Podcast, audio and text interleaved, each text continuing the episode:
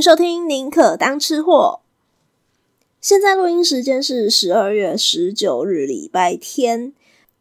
过去一个礼拜，其实它都还算是蛮高温的。有的时候我去上班的时候，然后穿稍微长袖一点的衣服，也不是说真的穿到毛衣或针织衫哦，我又觉得说好像穿错天气，应该要穿短袖来上班。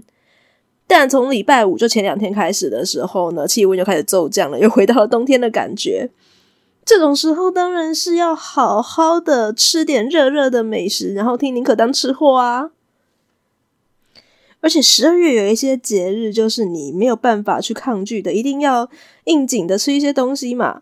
这个时候就先不要管热量了。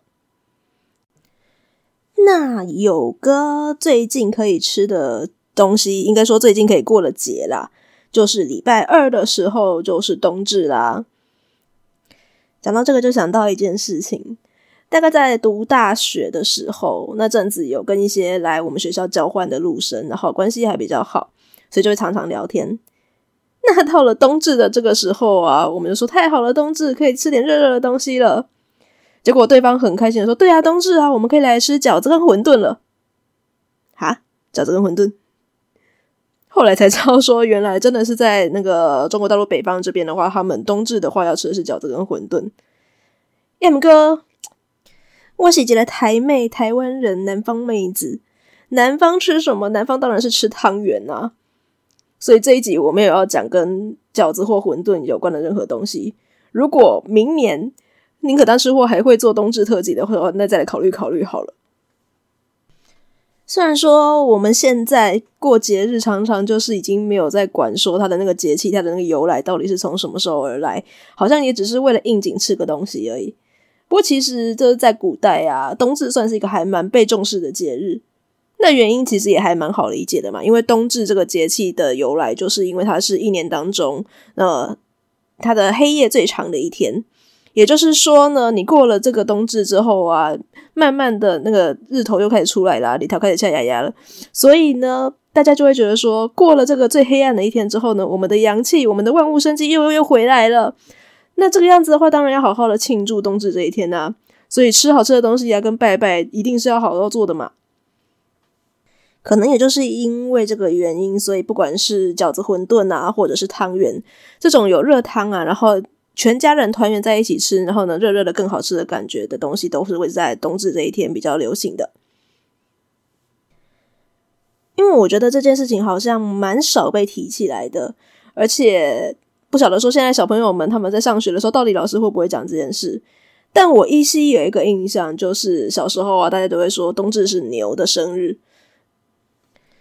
那早期的农业社会，因为就是没有说太多的农耕器具的关系，所以牛是农夫们很重要的伙伴嘛。所以大家应该还会有一些印象，像我家就是啊，一些比较传统的农耕起家的家庭啊，都会说我们是家是不吃牛的。而到了冬至这一天的时候呢，更是要对牛好一点。那其实我小时候也就是印象只有到这边而已了，然后就是老师啊，或者是家里面会有一些长辈，或者是你看的一些故事书啊，会跟你说，冬至这天是牛的生日哦，要好好对牛哦。那如果就是你有在搓汤圆啊、蛇一样的时候啊，那煮熟的汤圆呢，你可以粘在那个牛角上面啊，这样子的话就可以为他们保平安，让它团团圆圆的哦。我小时候的印象真的只有到这边而已，但是我从来没有去搞懂说冬至跟牛之间的关联到底是什么，还是说有什么样的传说吗？那直到今天要来录这一集冬至特辑的时候，我突然想到说，我怎么都没有去想过查这件事情呢？不过还好，现在是网络时代，非常方便，所以其实我稍微 Google 一下就可以查到冬至跟牛有关的故事了，而且其实版本还蛮多的。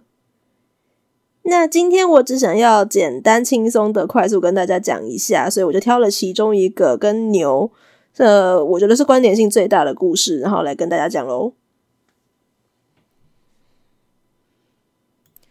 据说呢，很久很久以前有一个木匠，这个木匠的名字叫做墨斗公，就是人家那个木头、呃、用来画线的那种仪器的那个墨斗，他就叫墨斗公。这是一个相当的一目了然的那个命名模式啦，就很像是我们去菜市场的时候看到，诶猪肉阿姨呀、或什么诶卖菜伯啊这种类似的那种叫法，所以一看墨斗公那个名字就可以知道说他就是一个木匠。墨斗公住的村子里面呢、这个村子它的土壤非常的肥沃，所以其实在这个村子里面工作的农夫他们非常轻松啦，不太需要去翻土还是做什么的，他只要固定的时间把他们的稻穗种子把它撒在田里面去，然后就可以坐下来静待收成了，不太需要去做什么太多事情。那这样子的话，农夫就很轻松啊，整天撒完种子之后，闲闲没事干，然后去稍微顾一下田。哦，我的稻子也乖乖长大也太好了，那就可以回家了。可他们闲闲没事做啊，很无聊怎么办？那去串门子吧。于是农夫们他们就常常聚集在墨斗公的木匠店里面，天南地北的聊天。哎，那个木匠店里面不是只有墨斗公而已啊，有一些徒弟之类的。哎、来抬杠哦，来泡得哦，对，然后天天就这样子抬杠泡得。那店里面一天到晚有一些闲杂人等来找人聊天，你不就没办法好好的静下心工作吗？所以这个墨头公就被这些人吵得没有办法静下心来啊！鬼刚擦干杯洗，那他就想说，嗯，好吧，你们是太闲了，是不是？那我就给你们找点事情去做。那这个墨头公呢，他不是一个普通的木匠，他是一个会稍微有一点法力的木匠。所以呀、他每天那个施过法，就是那个他木匠做工做下来的一些碎的木屑，他就对他施法。然后呢，就交代他的一个徒弟说：“哎，你去把这个施过法的木屑，每天早上你去抓一小撮，撒到农夫的田里面去。啊，记得哦，这个木屑我是有施过法的，所以啊，你只要一撒到田里面去，就会变成杂草。”那墨斗公的用意就是说呢，每天田里面都会长出一些杂草，给农夫们找一点事情做。你每天去巡田的时候，看到说啊，草长出来了，总是要去拔杂草吧？这样每天就会记得去田里面去，就会养成了那个勤劳的好习惯啦。天天就会下田除草，也不会一天到晚跑来店里面擦咖啡洗。那想法很单纯，很天真，用意算是良善。可惜他没有料到说呢，这个东西这件事情应该他自己去做才对。交代给人去做的事情的话，那你就是要想办法，除非这个人你是很信任他，不然就很有可能会出差错。他这个徒弟是一个有点怕麻烦的人，去撒了一两次之后，觉得说啊，打工都没野啊，实在是嫌贵麻烦了啦，天天撒太麻烦了。既然是要长杂草的，我干脆整包给他倒下去。于是他也不想要一天到晚跑去田里面去，他就干脆一口气把整包的那些木屑全部倒光光。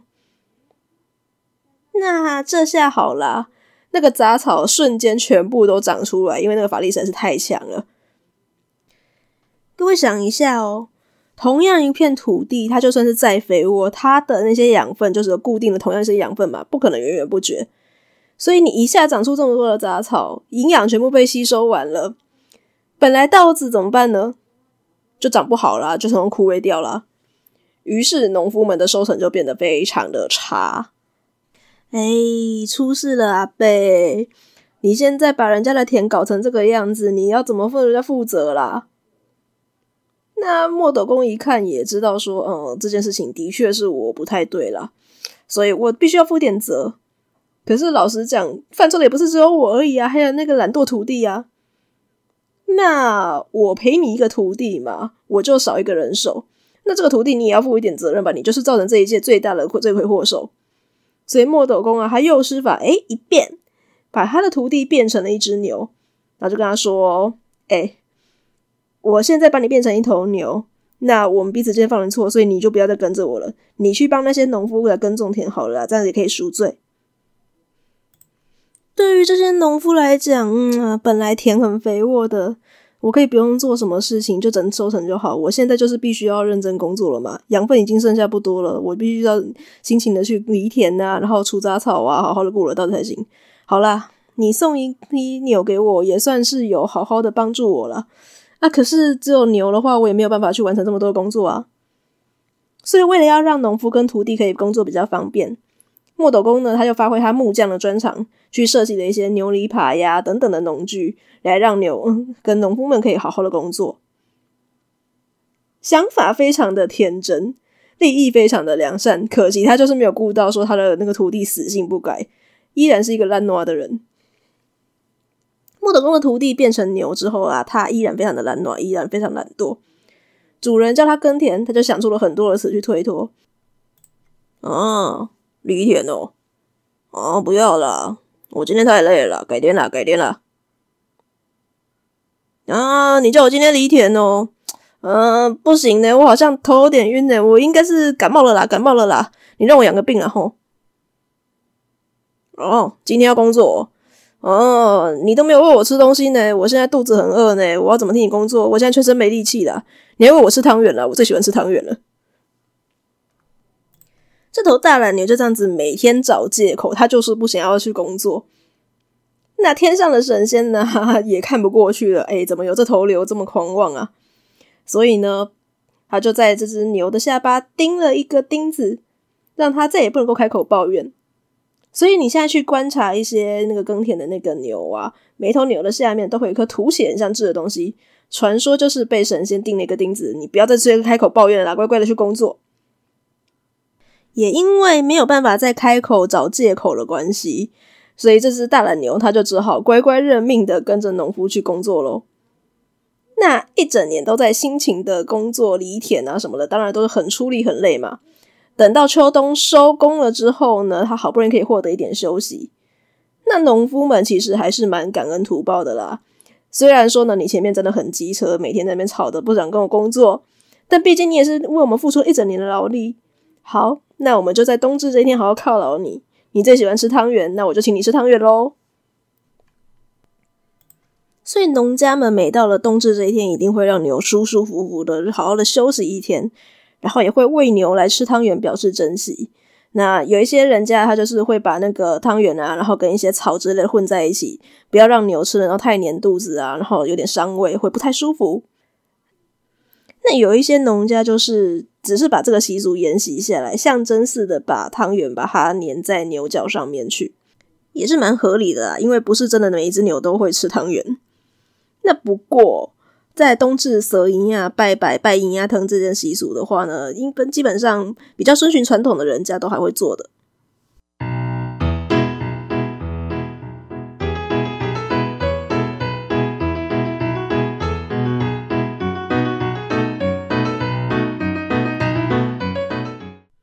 在开始今天的美食 bonus 之前，有个问题我还蛮想要知道大家的答案的，那就是提到汤圆，我这边指的是那种包馅的那种汤圆哦，那也是以甜的为主。好，万年不变的题目要来了，你是芝麻派的还是花生派的呢？我自己的话是绝绝对对的芝麻。先老实说，我算是很喜欢花生的一个人。举一个例子好了啦，大家有吃过摩斯汉堡吗？那素食店其实我觉得最好吃的都是，往往都是他们的早餐系列。像摩斯汉堡的早餐，我常常应该说，我几乎八九成都会点的就是培根鸡蛋堡。原因就是因为培根鸡蛋堡是里面会使用花生酱的一个堡。那它就是简单的煎培根跟花生，然后跟那个煎的厚厚的蛋，以及花生酱，然后早上这样子吃一份真的是非常幸福。而且呢，我还会跟店员讲说我要双花，因为他会给培根鸡蛋堡的话，就是两片汉堡面包嘛，一片是涂花生酱，一片是涂美乃滋的。我不要，我就是要花，我就是要双花，两边都涂花生酱。这个吃法会跟有一种叫做猫王三明治的食物很像。猫王三明治的话，就是两片烤的酥酥脆脆的吐司嘛，然后夹的馅料就是煎的酥酥脆脆的培根，然后跟蛋、跟香蕉以及花生酱。我第一次觉得说这个搭配听起来有点怪，咸咸甜甜的，可是吃起来真的好上瘾哦，请各位一定要试试看。还有就是各种甜点食物的搭配，我觉得花生跟巧克力跟香蕉，它们简直就是绝配。所以有这个组合的，我通常都不会太讨厌啦，甚至算是蛮喜欢的。可是，如果我们今天讨论的是汤圆的话，那绝绝对对是芝麻。不管是我们现在市面上可以买到的花生汤圆啊，或者是说现在桂冠不是有出那个福源花生酱版本的那个花生汤圆吗？还是说有一些名店里面卖的芝麻汤圆、花生汤圆，我通通都吃过，没有一个版本的相比较之下，我觉得花生有赢过芝麻的。芝麻那个流沙感，还有那个芝麻香，真的是太无敌的了。所以，如果你跟我一样是芝麻派的吃货，请你勇敢的站出来，我们一起呼吁芝麻的美好。那如果你是花生派的呢？我也给你一个机会，请你说出花生到底好在哪里去，想办法来说服我们。好，前面啰里吧嗦讲了这么一大堆，但是对我来讲，冬至要吃的汤圆，其实听了前面那个跟牛有关的故事，以及我从小到大的一些拜拜的那个参与过的经验啊，还有大家一起蛇一样的经验，其实在我心目中，冬至他要吃的汤圆应该是那种红白小汤圆。所以包馅汤圆，不好意思，我们下次再说喽。那提到这种红白小汤圆的话呢，通常就会是煮一大锅，然后大家一起同乐。我印象非常深刻的是，如果你在一些什么拜拜啊、庙会酬神之类的，常常就会有一些热心的志工阿姨们，然后他们就会帮忙煮一些食物，然后就是立几个大锅在那边嘛，然后用棚子搭起来。而参加完庙会活动的这些民众啊，他就是可以去棚子底下，然后呢吃一点庙方准备的食物，那热腾腾的这样子保个平安。通常都会准备一些咸食跟甜食啊，那咸食的部分可能就是比较简单的炒面、炒米粉啊、煮咸粥等等。甜的部分呢，很大一个几率就是会煮银牙汤。如果你是在冬天吹着风的时候吃到一碗热腾腾的银牙汤，那个经验简直不要太美好，你知道吗？那以我们家自己的传统的话呢，就是常常会煮一锅红豆汤，然后呢再放一些红白小汤进去，就是煮甜汤。然后就用这个甜汤来拜拜，最后大家晚上呢再各吃个一碗。不过我自己吃，我觉得最好吃，印象中最好吃的一碗汤圆其实是咸的。那也是某一年我妈妈，然后突然呢、啊，就可能心血来潮吧，我不晓得她当初是什么样的灵感，就突然说我们来煮个咸汤圆好了。那其实他煮的那一锅汤圆里面呢、就是有些许的包肉的桂冠咸汤圆，然后以及那种红白小汤圆。那汤底很简单，就是简单的一些呃油葱酥啊，然后爆香那个肉丝跟香菇，然后这样炒香之后呢，加水，然后下去滚，然后再把汤圆继续煮滚之后呢，起锅的时候再撒上一点当鹅，撒一点芹菜。我妈就煮过那么一次。那我长大之后呢，也就知道说，其实这是一个比较盛行于客家地区的汤圆吃法。当然，客家有很多种的咸汤圆啊，这种红白小汤圆，然后现在煮比较咸的汤的是蛮流行的一种吃法。可是，如果是包馅的那种汤圆，或者是三角汤圆的话，他们也都有在煮。那总而言之，我觉得那是我所有吃过汤圆的记忆里面，我觉得最好吃的一碗汤圆了。尤其在我长大的南部，好啦，我周围的环境很少看到有在卖咸汤圆的，所以那个对幼小的我来讲呢，真的是一碗太好吃的汤圆。大概上礼拜的时候啊，然后我就跟歪嘴鸡两个人在聊天，我们就说：“哎，冬至快到了，准备要吃汤圆喽。”我们就在聊聊说汤圆应该吃甜的还是咸的。那我说我觉得咸汤圆真的很好吃，他就说：“对啊，像那个某名店的那个 咸汤圆啊，哦，咬下去那个肉汁会流出来，真是好吃。”我跟他说：“嗯，可是我觉得煮红白小汤圆那种，然后客家式的那种煮法。”咸咸的汤，那个爆葱过的油酥、油葱酥啊，然后再配上那个咸汤圆、小汤圆，那个才是好吃到极点。然后歪嘴鸡就一脸茫然的说：“那是什么？他从来没有听过这种吃法。”哎，这么好吃的东西，怎么可以没有经历过啊？不可以吧？你喜不喜欢是一回事，你好歹尝尝看嘛。于是就抱着这样的心态，我就跟他说：“好，我煮给你吃。”所以昨天我们就煮了咸汤圆。因为我想要吃很多很多种蔬菜，等于说那个用来抵我的晚餐的意思啦，那就是一个正餐。我想要让我这个晚餐还是能够稍微健康一点点，所以我的做法呢，当然第一个一样是先爆香。这个爆香的料其实蛮随喜的，除了油葱，就是红葱头啊跟油葱酥这件事情是不能够省略的，是它的整个精髓以外，其他东西就是你觉得传统一些爆香料啊，像是。虾米啊，香菇啊，都可以试试看。那反正我冰箱里面都有，所以我就各丢了一点，然后下去爆香。那肉丝我有先用酱油大概腌了十来分钟左右，所以这样子炒了炒，差不多冒出了虾米跟香菇的香味之后呢，也把肉丝等进去一起爆香。那刚好我的冰箱里面还有上一次煮菜所剩的半根胡萝卜。严格说起来啦，咸汤圆是比较少人在加胡萝卜，但反正我就是想要吃蔬菜，我想清冰箱。所以我也把这半根胡萝卜切丝了，然后下去一起炒，炒到软。我自己觉得加胡萝卜这一类所谓的，我自己把它归类成香料蔬菜了，就是它可以当蔬菜吃，而且它本身经过爆香，它会有一种另一种特别的香甜味的蔬菜，它在做料理的时候是很好用的。那胡萝卜炒软之后呢，因为它是脂溶性的，所以它贝塔胡萝卜素溶到油里面之后呢，呃，还会有另一个好处，就是它煮出来的汤头颜色会很漂亮。就这样子炒香，炒到差不多软了之后啊，你就可以准备加入清水或者高汤都可以，看你想要吃多咸，然后丢进去一起滚。这个时候呢，就可以另起一锅来煮我的红白小汤圆喽。那我们通常都是买已经冷冻的那种现成的小汤圆嘛，没有什么技巧，就是在滚水的时候丢进去煮。拜托，拜托，拜托，水滚了再把汤圆丢进去。